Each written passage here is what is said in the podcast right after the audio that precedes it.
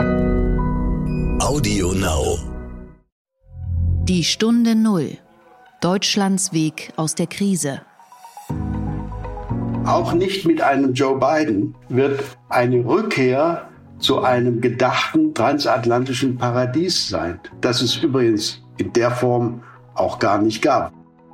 Wir können uns nicht darauf verlassen, dass die USA auf ewig unser großer Onkel bleiben werden, der sich schon kümmert, wenn es hier mal irgendwie knallt oder stinkt oder raucht.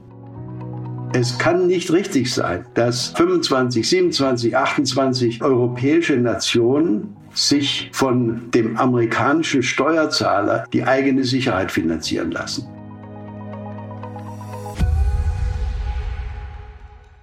Hallo und herzlich willkommen zu einer neuen Folge von Die Stunde Null. Wir sind Horst von Butler und Tanet Koch und wir freuen uns, dass Sie wieder zuhören. Unser Gast heute ist Wolfgang Ischinger, der Leiter der Münchner Sicherheitskonferenz und der deutsche Mr. Diplomacy, der wohl erfahrenste deutsche Aktivposten auf dem außen- und sicherheitspolitischen Parkett. Und mit ihm reden wir über die Erwartungen an den künftigen US-Präsidenten Joe Biden und seine Mannschaft, über die künftige Rolle von Donald Trump, die Uneinigkeit innerhalb der NATO, aber auch darüber, ob Deutschland wirtschaftspolitisch vielleicht zu egoistisch ist, um verteidigungspolitisch ein guter Europäer zu sein. Stichwort Nord Stream. Quasi ein Rundumschlag zur Lage der Nation und der Welt mit dem dafür sicherlich am besten geeigneten Gesprächspartner. Diese Folge wird Ihnen präsentiert von der DZ Bank, dem Partner für den Mittelstand, der gerade vor großen Herausforderungen steht. Wir bei der DZ Bank sehen in Umbrüchen auch Chancen, denn wir bauen auf Partnerschaftlichkeit und Leistungsfähigkeit und erarbeiten gemeinsam mit unseren Kunden neue Lösungen. Mehr unter dzbank.de/haltung. Der Gedanke zum Tag. Auf den ersten Blick geht es nur um 86 Cent pro Monat, auf den zweiten um immerhin 400 Millionen Euro im Jahr. Und die haben zu einer Koalitionskrise in Sachsen-Anhalt geführt. Kurz zum Hintergrund. Am 1. Januar 2021 soll der Beitrag für den öffentlich-rechtlichen Rundfunk um 86 Cent auf monatlich 18,36 Euro steigen. Alle Landtage der 16 Bundesländer müssen dem Vorhaben zustimmen. 15 haben das schon getan oder wollen es noch tun. Die CDU in Sachsen-Anhalt hat im Wahlkampf allerdings versprochen, dass die Gebühren stabil bleiben und will deshalb auch dagegen stimmen. Das steht sogar im Koalitionsvertrag der Kenia-Koalition. SPD und Grüne sind aber dafür. Und das Problem ist nun, auch die AfD will dagegen stimmen und hätte mit der CDU eine Mehrheit, um die Gebührenerhöhung zu verhindern. Wenn das passiert, so die Drohung von SPD und Grünen, sei die Koalition am Ende. Der Vorwurf lautet wieder eine Zusammenarbeit mit der AfD und aus Berlin und von diversen Medien kommen erneut die Brandmauermahnungen. Läuft die CDU hier also in eine AfD-Falle wie in Thüringen oder sind die Warnungen diesmal übertrieben? Also ich finde, das ist irgendwie ziemlicher Popanz. Also es ist kein Angriff auf die Demokratie, wie jetzt da einige sagen, finde ich. Und ich finde auch SPD und Grüne müssen ein bisschen aufpassen, dass sie nicht immer die schwersten Geschütze aus der deutschen Geschichte auffahren. Das Problem ist schon, dass die CDU in Sachsen-Anhalt nicht ganz wasserfest gegenüber der AfD ist. Aber ich finde, es ist jetzt kein zweiter Fall Kämmerich wie in Thüringen, wo ja einfach eine große politische Torheit begangen wurde und in einem absurden Manöver damals ein Ministerpräsident ins Amt gehievt wurde. Hier geht es um eine Position, die die CDU in dem Bundesland seit vielen Jahren vertritt und auch die Einstellung vieler Ostdeutscher zum öffentlich-rechtlichen Rundfunk gilt schon länger als etwas komplizierter als im Westen. Erinnerst du dich eigentlich noch an die Abstimmung zur Organspende im Bundestag? Nee. Bundesgesundheitsminister Jens Spahn und ähm, der SPD-Gesundheitsexperte Karl Lauterbach hatten damals einen Gesetzentwurf zur doppelten Widerspruchslösung eingebracht, dass man also automatisch Spender ist, wenn man kein Veto einlegt. Und dieses Gesetz, das Menschenleben gerettet hätte, ist gescheitert, weil zum Beispiel die AfD und die Grünen aus ethischen Gründen fast geschlossen dagegen gestimmt haben. Hat danach irgendjemand den Grünen vorgeworfen, mit den Rechtspopulisten zu paktieren? Nein, natürlich nicht.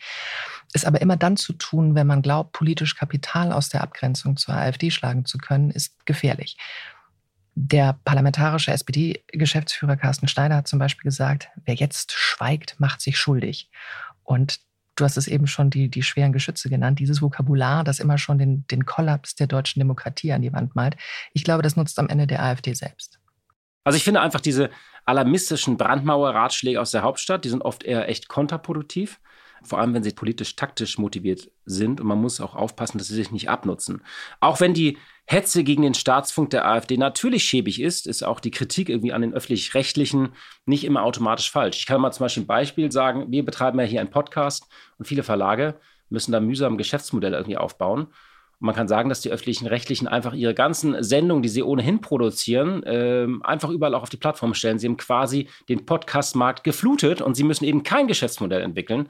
Und das ist auch immer das Problem. Das hatten wir auch schon im Internet, das hatten wir auf den Webseiten. Also man kann Kritik üben, ob es immer noch den 97. Spartensender geben muss. Aber wie gesagt, ich finde jetzt hier in Summe ist es einfach ein völlig übertriebenes Spektakel.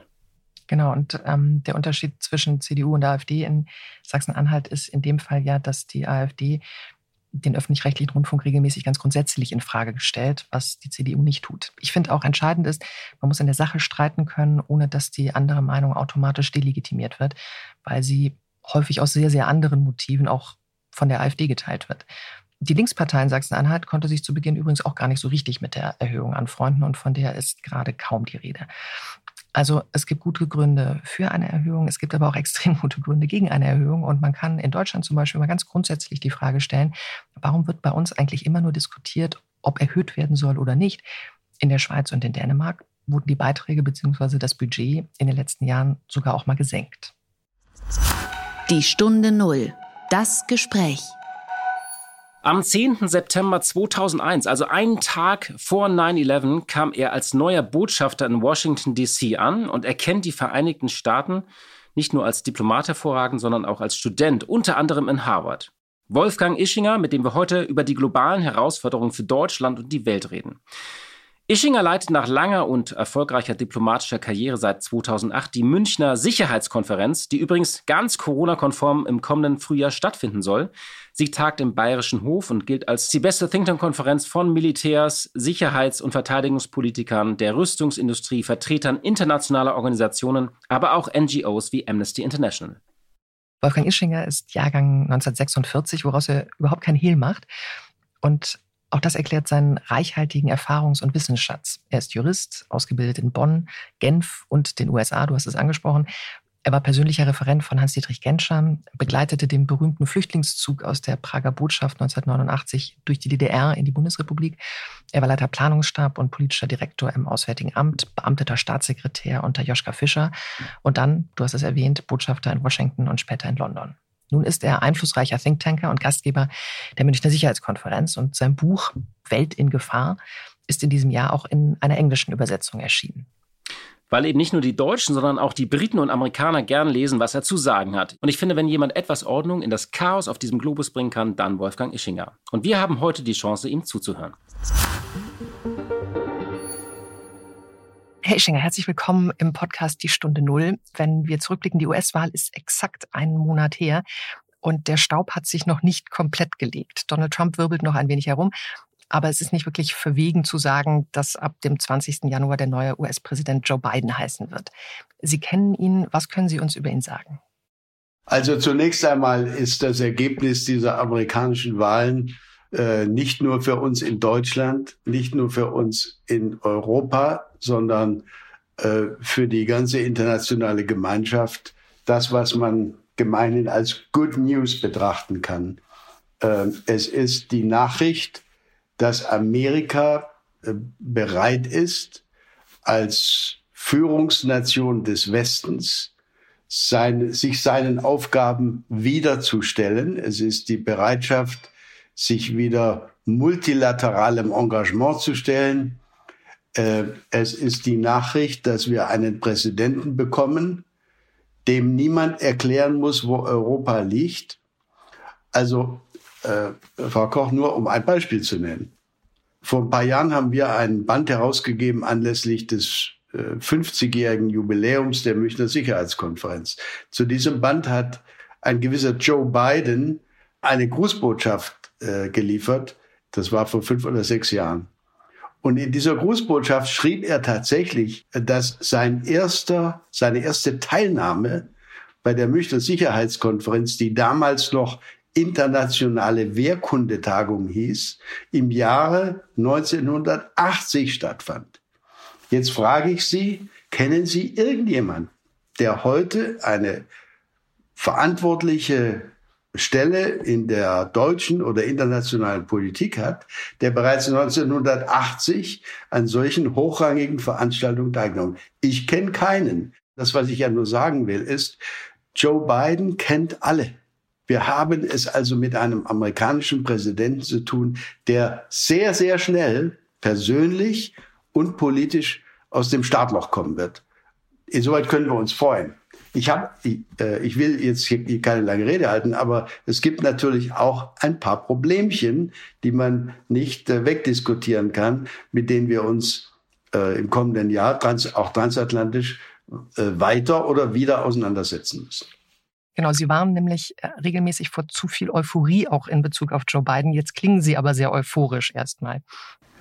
Naja, äh, schauen Sie, äh, das, was nicht passieren wird, auch nicht mit einem Joe Biden, wird sozusagen eine Rückkehr zu einem gedachten transatlantischen Paradies sein. Das es übrigens in der Form auch gar nicht gab, weder unter Ronald Reagan äh, noch, wenn Sie so wollen, und unter Bill Clinton. Wir hatten immer auch transatlantische Krisenpunkte und, und Auseinandersetzungen. Das, was sich ändert, und was nicht mehr so einfach zurückzudrehen sein wird, ist, ist Folgendes.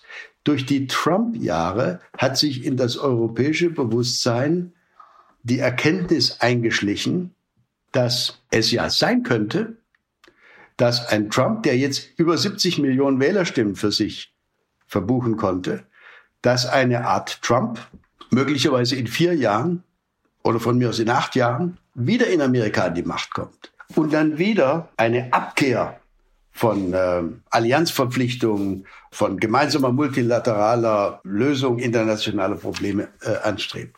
Mit anderen Worten, es hat sich ein Zweifel entwickelt, ob es überhaupt klug sein könnte, wenn wir Europäer unser Schicksal einfach so in die Hände eines amerikanischen großen Partners legen über dessen Zuverlässigkeit und, und, äh, und Nachhaltigkeit durch die Trump-Jahre jetzt einfach Zweifel entstanden sind.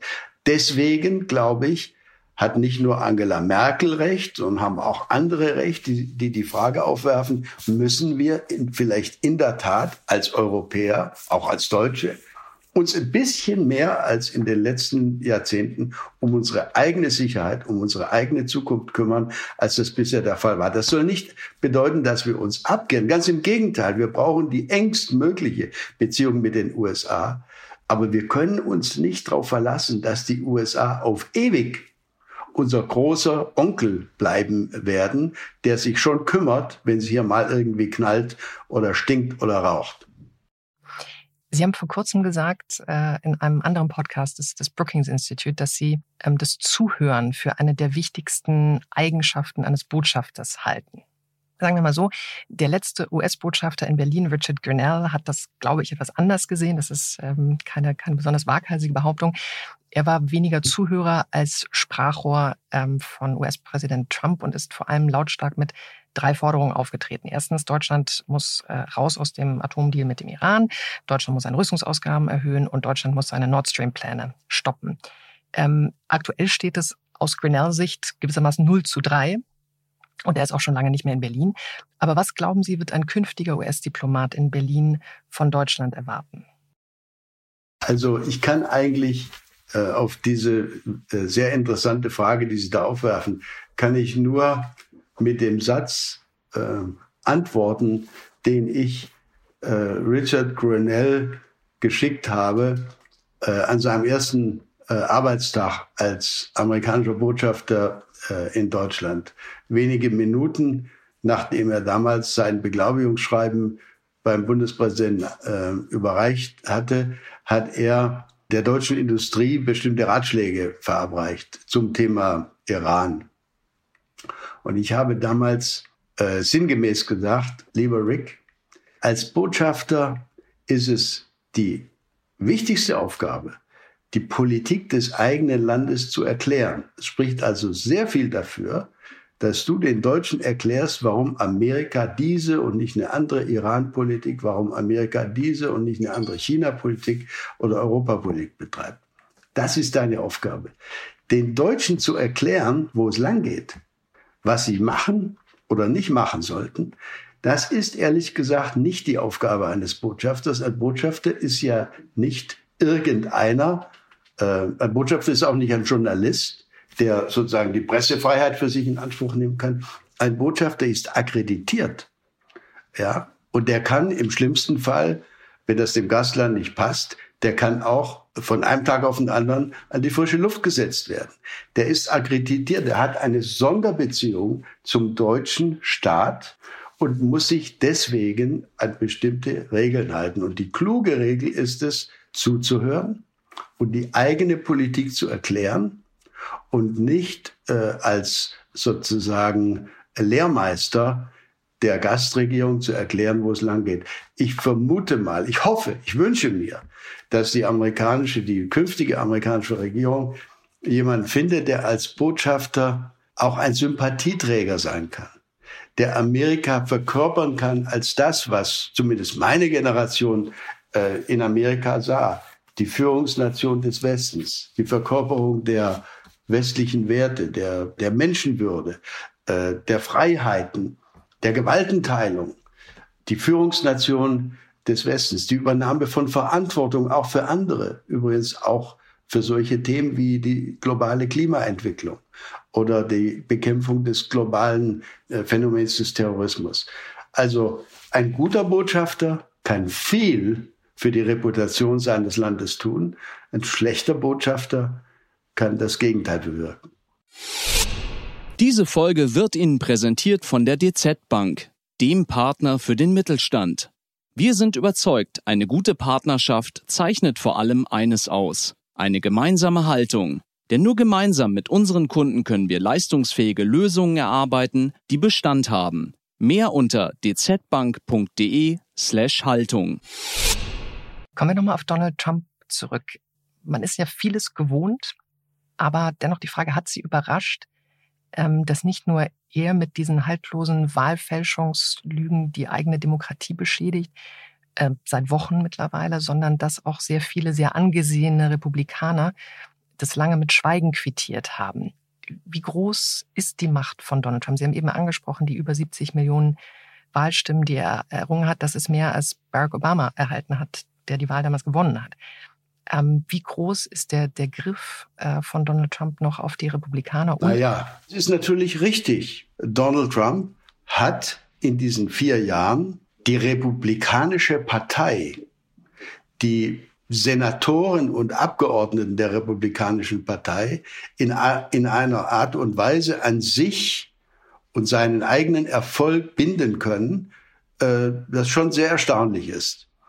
Und diese Macht hat er durch die Erringung von 70 oder äh, über 70 Millionen Wählerstimmen ja eindrucksvoll noch einmal unter Beweis gestellt. Also Stand heute, so wie Sie sagen, traut sich noch kaum einer aus der Grand Old Party, also aus dem Kreis der Demokrat, der republikanischen Politiker, sich diesem machtvollen bisherigen Präsidenten, noch ist er Präsident, äh, entgegenzustellen. Die Frage ist, was passiert nach dem 20. Januar? Am 20. Januar muss er ausgezogen sein aus dem Weißen Haus.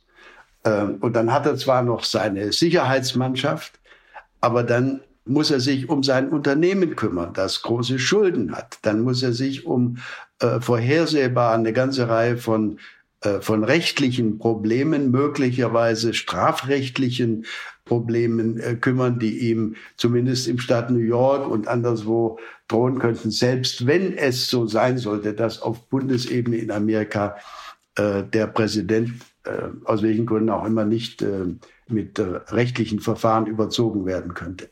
Also ich wage mal die Prognose, dass der Sternenglanz, dass die Machtausstrahlung, die Donald Trump im Augenblick noch verkörpert, dass die doch an Strahlkraft verlieren dürfte in dem Maße, in dem die neue Administration Tritt fasst, in dem die neue Administration Entscheidungen durchführt, in dem die neue Administration, um mal ein Beispiel zu nennen, tatsächlich den 350 Millionen Amerikanern zeigt, wir machen jetzt alles, was nötig ist, um die Corona-Erkrankungen in Amerika auf ein erträgliches Maß zurückzuführen.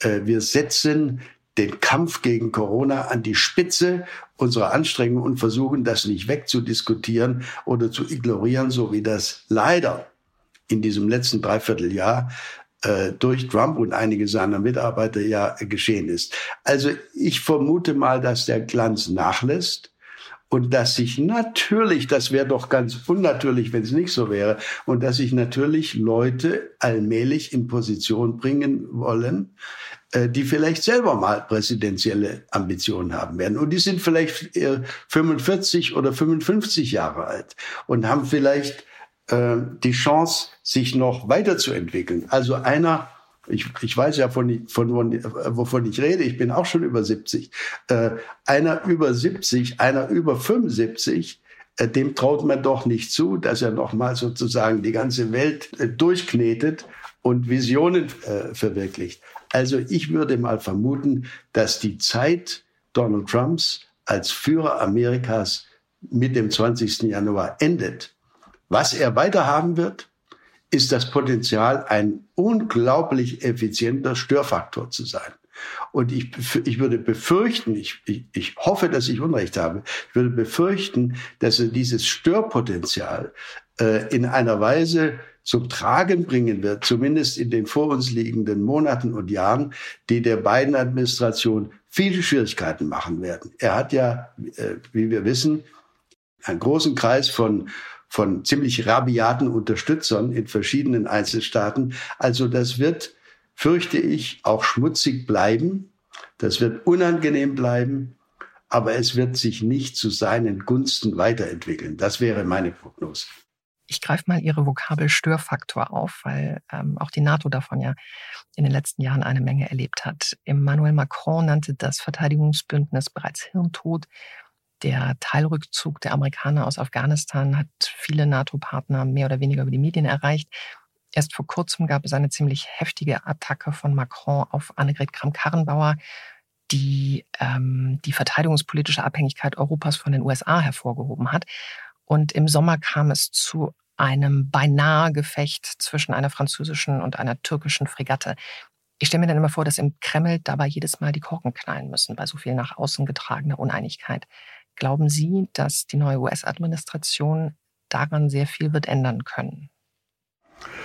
Ähm, ja, das glaube ich.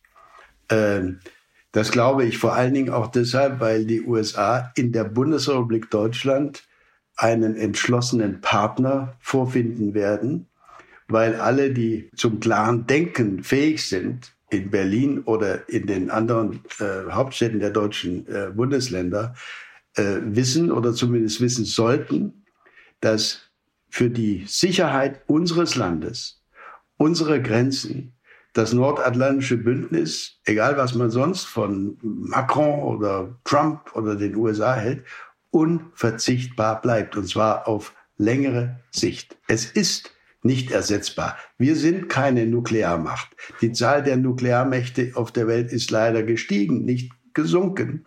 Und wenn wir äh, uns äh, schützen wollen vor eigener Erpressbarkeit angesichts zunehmender Spannungen auch mit Großmächten wie, wie Russland, wie äh, einem aggressiver auftretenden China, äh, der Türkei, die, die unvorhersehbaren Entwicklungen in, in äh, Teheran, dann brauchen wir die Zusammenarbeit in und den Schutz durch die NATO durch den großen amerikanischen Partner weiterhin. Also in unserem massiven Interesse ist eine Revitalisierung, eine, eine Wiederbelebung, eine Stärkung des Nordatlantischen Bündnisses. Das sollte aber nicht bedeuten, und das ist der entscheidende Punkt, dass wir uns jetzt sozusagen wissen, dass jetzt Joe Biden ins Amt kommt, dass wir uns jetzt zurücklehnen und sagen, ja, der amerikanische Präsident wird es schon richten und wir brauchen uns äh, weiter keine Sorgen zu machen. Nein, das Gegenteil ist richtig. Wir können nicht erwarten, dass die USA weiterhin, und das ist ja nicht ein Problem, was Donald Trump uns als erster vorgesetzt hat, das ist ein Thema, was seit vielen, vielen Jahren von den USA, den europäischen Partnern, immer wieder gepredigt wurde. Die Lastenteilung stimmt nicht. Es kann nicht richtig sein, dass äh, nicht wahr 25, 27, 28 äh, europäische Nationen sich von dem amerikanischen Steuerzahler im Wesentlichen die eigene Sicherheit finanzieren lassen. Wir sind inzwischen im 21. Jahrhundert äh, weltweit, im weltweiten Vergleich gehören wir zu den wohlhabendsten Staaten. Man kann von uns erwarten, dass wir wesentliche Beiträge zu unserer eigenen Sicherheit, zur Verhinderung eigener Erpressbarkeit, politisch-militärischer Erpressbarkeit leisten. So, und ich traue einem Tony Blinken, den ich persönlich seit vielen Jahren gut kenne, also das ist der nominierte künftige Außenminister, ich traue einem Jake Sullivan, das ist der künftige Nationalsicherheitsberater, den wir auch alle gut kennen, weil er schon in der Obama-Zeit eine wichtige Rolle gespielt hat. Und ich traue auch der noch nicht nominierten amerikanischen Verteidigungsministerin oder dem amerikanischen Verteidigungsminister, da steht die endgültige Entscheidung anscheinend noch aus, zu, dass sie ihre Rolle so spielen werden, dass die NATO wieder gestärkt werden kann, dass die Zentrifugalkräfte in der NATO zurückgedrängt werden. Zu diesen Zentrifugalkräften gehören übrigens äh, natürlich auch die populistischen, nationalistischen äh, Anwandlungen, die es in Europa gibt. Es ist ja nicht Donald Trump alleine, der America First propagiert hat. Wir haben es nicht nur in der EU, sondern auch in der NATO, nicht nur mit einem nationalistisch-populistischen Erdogan aus der Türkei zu tun. Wir haben es auch mit eher unangenehmen Fragestellungen bei Ungarn und Polen äh, zu tun. Da wird die beiden Administration eine gute Rolle spielen wollen und spielen werden in der Zusammenführung der Allianz als eine Allianz von Demokratien, als eine Allianz, die sich nicht nur um Sicherheit kümmert, sondern die auch Rechtsstaatsprinzipien verpflichtet ist. Also ich glaube, dass wir davon ausgehen dürfen, dass in diesen Auseinandersetzungen, die wir im Augenblick innerhalb unseres europäischen Ladens durchleben müssen, dass wir von der künftigen amerikanischen Regierung eher Unterstützung als Gegnerschaft erleben werden. Also genau das Gegenteil dessen, was wir in den letzten vier Jahren von, aus Washington erlebt haben. Ähm, Thomas de Maizière, ehemaliger deutscher Verteidigungsminister und Innenminister, hat als einer von zwei Leitern die Expertengruppe zur NATO-Reform 2030 angeführt. Es gibt jetzt ein 67 Seiten Papier mit mühsam abgestimmten Vorschlägen. Aber Thomas de Maizière sagte auch gerade in einem Interview mit der Frankfurter Allgemeinen, dass das Problem der NATO sei, dass viele Dinge dort in ritualisierten Gremien am Ende totgeschwiegen werden und diente für mehr informellen Austausch, mehr sogenannte Barbecue-Formate. Sie als sehr, sehr erfahrener Diplomat, glauben Sie, dass in einer Zeit von Twitter und dem nicht enden wollenden Selbstdarstellungsdrang von sogar oder gerade Menschen auf höchster Ebene eine solche ein solcher Wunsch noch realistisch ist, dass es wieder zu, zu Barbecue, zu, informell, zu mehr informellem Austausch kommt? Also gegen informellen Austausch ist ja nichts zu sagen. Und je mehr, je mehr informelle wir treffen, die, die haben wir ja zum Beispiel in der Europäischen Union äh, relativ häufig. Da gibt es informelle Außen- und Verteidigungsministertreffen äh, äh, und so weiter. Natürlich ist, kann so etwas hilfreich sein, um auf der persönlichen Ebene äh, Friktion äh, auszuschließen. Aber ich will mal Folgendes sagen. Wenn, wenn ich selbst Mitglied dieser Reflexionsgruppe gewesen äh, wäre, die jetzt von äh, Thomas de Maizière und äh, Wes Mitchell, dem äh, amerikanischen Kollegen, äh, angeführt äh, worden ist, dann hätte ich einen ganz einfachen Vorschlag nochmal auf die Bühne gebracht. Nämlich einen Vorschlag, den Bundeskanzler Schröder in seinem letzten Auftritt vor der Münchner Sicherheitskonferenz Anfang 2005 vorgetragen hat und den interessanterweise seine Nachfolgerin, die Bundeskanzlerin Merkel, in ihrem ersten Auftritt auf der Münchner Sicherheitskonferenz 2006 vorgetragen hat. Fast wortgleich. Und dieser Vorschlag äh, lässt sich in einem Satz zusammenfassen. Wir müssen das nordatlantische Bündnis, wir müssen die NATO, das Gremium des Nordatlantikrats als die erste Instanz definieren, in der wir sicherheitspolitische Herausforderungen ansprechen, diskutieren und entscheiden, wenn alle bereit sind, es zu entscheiden.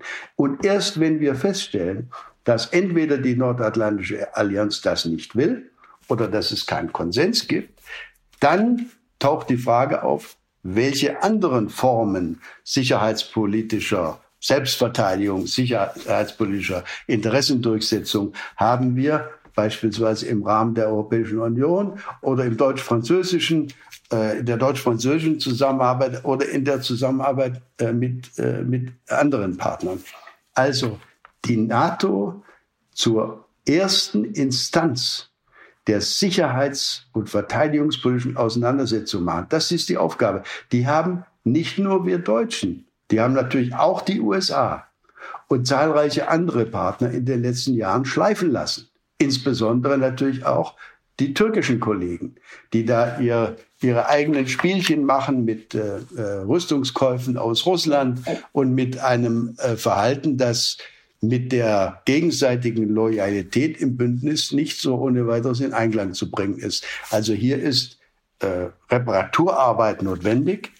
Ich gehe jetzt mal davon aus, dass die Bundesregierung in, den, in der künftigen beiden Administration einen Partner haben wird, der die NATO wieder zu diesem Konsultations- und Entscheidungsgremium machen möchte, ich äh, gehe auch davon aus, dass man in, in Washington sehr, sehr genau weiß, wie wichtig es ist, dass wir die Türkei nicht, nicht abdriften lassen. Die Türkei müssen wir, darf ich das so sagen, an die Brust nehmen. Wir dürfen sie nicht von uns weisen, wir müssen sie an die Brust nehmen. Das heißt nicht, dass wir der Türkei das durchgehen lassen, was sie nicht machen sollte. Aber wir müssen den Dialog mit der Türkei vielleicht gerade auch informell intensivieren. Da ist Joe Biden nicht der schlechteste. Der kann mit Menschen, ich gehe mal davon aus, der wird auch mit Erdogan können und das kann für uns alle hilfreich sein. Deutschland wird regelmäßig nachgesagt, durchaus auch vorgeworfen, international nur in einem wirklich konsequent zu sein, nämlich bei der Verfolgung der eigenen wirtschaftlichen Interessen. Siehe Nord Stream, siehe Huawei. Wo, wo sind aktuell ähm, aus deutscher Sicht eigentlich die, die größeren Gefahren? Ist es Russland, ist es China oder ist es die eigene Unfähigkeit, auch Sicherheitspolitik vor Wirtschaftspolitik zu stellen? Also Frau Koch, ich glaube, die, da sprechen Sie ein wirklich interessantes Thema an. Ich glaube, die Eigensicht der Deutschen auf sich selber ist die, dass wir uns für die großartigsten Multilateralisten halten, für übrigens die allerbesten Europäer. Wir wissen ja, was gut ist für Griechenland. Wir wissen auch, was gut ist für Frankreich und für alle anderen. Äh, bei Lichte betrachtet ist unsere Neigung, europäisch zu denken, multilateral zu denken, genauso wenig ausgeprägt wie bei anderen Ländern, wenn es um elementare eigene Interessen geht. Und deswegen war die, die deutsche Diplomatie, da ziehe ich mich selber am Ohr, ich gehörte ja lange Zeit äh, zu denen dazu, die das zu beraten und vielleicht auch mitzuentscheiden hatten, die Art und Weise, wie wir das Thema Nord Stream in seinen ersten Jahren, in seinen Ursprüngen behandelt haben, war kein Glanzstück deutscher Außenpolitik, war kein Glanzstück deutscher Diplomatie. Natürlich hätten wir unsere polnischen und anderen Nachbarn von Anfang an in ein solches Projekt unbedingt mit einbeziehen müssen. Wir hätten das gar nicht anfangen dürfen ohne äh, die äh, europäischen Nachbarn und Partner. Und natürlich war es falsch, dass die Bundesrepublik Deutschland über viele Jahre gesagt hat, ja Moment, also Energieaußenpolitik, das gehört nicht zur europäischen Außenpolitik. Und äh, Energieprojekte wie Nord Stream 2 sind ja reine Businessprojekte, hat ohnehin auch nichts mit Politik zu tun. Sind beides natürlich, wie wir inzwischen alle wissen, nicht wirklich haltbare Punkte. Wer eine glaubwürdige europäische Außenpolitik präsentieren und formulieren will, und das wollen wir ja, der darf die Energieaußenpolitik nicht draußen vorhalten. Das ist ein integraler Teil unserer Sicherheitspolitik, woher wir unsere Energie äh, bekommen und ob die sicher ist, ob man uns damit erpressen kann oder nicht. Das ist Sicherheitspolitik. Gehört also in den Kuchen rein und nicht aus dem Kuchen raus. Also das sind auch bei uns äh, Versäumnisse passiert, die äh, man mühselig versucht äh, aufzuarbeiten. Und ich denke, es schadet nichts, wenn die Abgeordneten des Deutschen Bundestags äh, sich gelegentlich auch selber den Spiegel vorhalten und überlegen, ob sie tatsächlich ihrer Eigensicht entsprechend ihrem Ruf gerecht werden, die allerbesten Europäer zu sein. Ich wünsche mir ja, dass wir vorangehen. Wir haben als Münchner Sicherheitskonferenz vor etlichen Wochen einen großen Bericht äh, präsentiert, der im Grunde nur eines postuliert, nämlich Deutschlands europäischen Imperativ. Deutschland sollte seine politische, ökonomische, aber auch militärische Macht in den Dienst einer handlungsfähigeren Europäischen Union stellen. Wenn das das Ziel äh, auch der nächsten Bundesregierung nach den nächsten Bundestagswahlen wäre, dann werden wir unserem Ruf oder unserem Anspruch, die besten Europäer zu sein, hoffentlich noch ein bisschen besser gerecht als in der jüngeren Vergangenheit. Herr Eschinger, das ist ein wunderbares Schlusswort. Ganz, ganz herzlichen Dank für Ihre Zeit. Danke Ihnen sehr. Blick in die Märkte. Wie jeden Freitag schalten wir zu unserer Kollegin Katja Dofel. Sie leitet dort das Börsenstudio von NTV. Hallo, liebe Katja. Hallo, ihr beiden. Freue mich heute wieder dabei zu sein. Das Softwareunternehmen Salesforce hat den Kommunikationsdienst Slack gekauft, eines dieser Unternehmen des Jahres. Viele haben es genutzt in dieser Corona-Pandemie. Was steckt denn hinter dem Deal und wie haben die Aktien reagiert? Salesforce kauft für rund 27 Milliarden Dollar den Büro-Chat-Anbieter Slack. Das ist bisher der größte Technologie-Deal in Corona-Zeiten und Analysten rollen durchaus die Augen und sagen, wow, das ist ganz schön viel Geld, das Salesforce da für diesen Büro-Chat-Anbieter auf den Tisch blättert. Mit den Gerüchten um eine mögliche Übernahme ist die Aktie von Slack im November bereits um 80 Prozent gestiegen und hat sich auf diesem hohen Niveau bisher auch ganz ordentlich etabliert etablieren können. Für Salesforce natürlich, die die Übernahme finanzieren müssen, geht es erstmal ein Stück weit bergab in den letzten Wochen um etwa 20 Prozent. Aber unter dem Strich kann natürlich auch die Aktie von Salesforce einen ordentlichen Corona-Schub verzeichnen und wird sich dann auch wieder in weitere Höhen schrauben. Denn man hat zusammen mit Slack große Pläne. Es heißt, die beiden Unternehmen wollen gemeinsam die Zukunft der Unternehmenssoftware prägen. Man wettet natürlich auch darauf, dass auch nach Corona-Zeiten weiter sehr viel digital kommuniziert wird und genau davon profitiert Slack. Slack gibt es seit 2013, war anfangs vor allen Dingen bei Startups beliebt als Kommunikationsplattform, aber dann sind nach und nach auch die großen Konzerne neugierig geworden und haben Slack bei sich eingeführt. Dadurch ist Slack natürlich gerade in Corona-Zeiten deutlich gewachsen, aber das Unternehmen ist nicht so stark gewachsen wie beispielsweise der Videodienstanbieter Zoom. Meine zweite Frage betrifft den Euro. Der ist nämlich ziemlich stark geworden. Was ist denn die Ursache für diese Stärke und was bedeutet das für die Märkte? Die Situation mit dem Euro, die ist ganz interessant. Der ist auf einen zweieinhalb Jahreshoch geklettert, notiert bei fast einem Dollar 22 und die Tendenz ganz eindeutig weiter steigend. Nun fragt man sich, woher kommt's? Von Corona sind alle gebeutelt. Die Wirtschaft ist jetzt auch nicht so überzeugend stark, dass man dadurch rechtfertigen könnte, dass so viel Interesse am Euro gegeben wird. Aber insgesamt gehen die Anleger natürlich schon davon aus, dass sich das Leben und damit auch die Wirtschaft normalisieren wird. Sie sind wieder risikobereiter und damit kommen verstärkt auch amerikanische und ausländische Investoren in den Euroraum zurück. Und sie müssen natürlich, bevor sie hier investieren können, erstmal die eigene Währung in Euro umtauschen. Und das ist der Grund, weshalb der Euro momentan so stark ist. Das ist natürlich gleichzeitig ein Problem für die exportorientierten Unternehmen in Europa, denn logischerweise als europäische Unternehmen machen sie Europreise für ihre Produkte und müssten natürlich mit einem steigenden Euro in der ausländischen Währung für die dortigen Kunden die Preise erhöhen. Das funktioniert aber nicht so ohne weiteres und deswegen muss man sich dann eben doch mit geringeren Euro-Einnahmen zufrieden geben als ursprünglich geplant und ganz genau deshalb erweist sich dieser steigende Euro für den DAX als ein Bremsklotz. Ja, vielen Dank, liebe Katja, für deine Einschätzung. Tschüss, liebe Tanet und lieber Horst. Ich wünsche euch und allen, die uns zugehört haben, ein schönes Wochenende. Diese Folge wurde Ihnen präsentiert von der DZ Bank, dem Partner für den Mittelstand. Ja, liebe Hörerinnen und liebe Hörer, das war's schon wieder für heute. Am Dienstag haben wir einen großen Spielzeughersteller zu Gast, und zwar den Chef von Simba Dicky. Dahinter stehen 20 Marken wie das Bobbycar, Modellautos, aber auch Brettspiele. Denn die Deutschen spielen in dieser Krise wie verrückt und deswegen boomen die Spielehersteller, vor allem Brettspiele und Puzzle. Tarling, hast du auch irgendein Lieblingsspiel in dieser Corona-Krise entwickelt? Noch nicht, aber ich brauche noch ein paar Weihnachtsgeschenke. Insofern bin ich sehr gespannt. Weißt du, was ich mit meinen Kindern spiele? Wir spielen fast jeden Abend Kniffel. Äh, ich weiß gar nicht, wie das gekommen ist. Meine Kinder lieben das und es ist echt einfach. Und das tun wir ähm, ja fast jeden Abend. Ich habe Backgammon wieder für mich entdeckt. Backgammon, das ist auch nicht, oh, lange nicht gespielt. Ich glaube, das mhm. werde ich mhm. mal am Wochenende wieder hervorkramen und meinen Kindern beibringen. Ähm, bis dahin sagen wir einfach vielen Dank und ein schönes Wochenende. Die Stunde Null. Deutschlands Weg aus der Krise. Dieser Podcast ist Teil der Initiative Zeit, die Dinge neu zu sehen.